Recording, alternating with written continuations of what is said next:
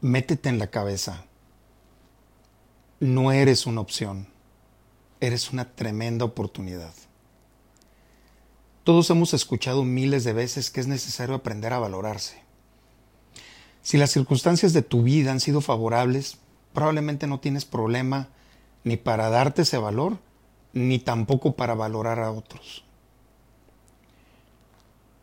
Pero si en cambio has pasado por experiencias que te han hecho dudar de tu valía, quizá no sabes qué hacer para revertir esto. Como concepto, aprender a valorarse significa ver, asimilar e incorporar la idea de que eres un ser humano que merece tanto como cualquier otro. Que en términos de valor, no estás por debajo de nadie y que eres tan capaz como los demás de conseguir lo que te propones. Para aprender a valorarnos, o no dejar de hacerlo, debemos poner en práctica lo siguiente. Ser uno mismo. Una clave para aprender a valorarse.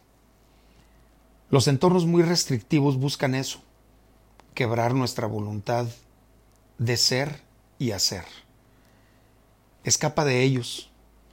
Sé libre de sentir, pensar y expresar. Cambia el chip. Comienza por situaciones poco comprometedoras y avanza a partir de ahí. Pero no te detengas nunca. Enfrenta el miedo, sobre todo al fracaso. El fracaso no es un concepto que sea natural, es decir, está sobredimensionado.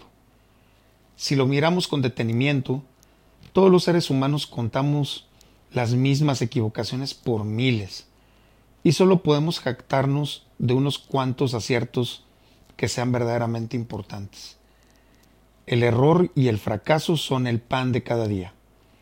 Hay tanta obsesión por el éxito en la actualidad que muchos terminan desarrollando pánico ante el fracaso.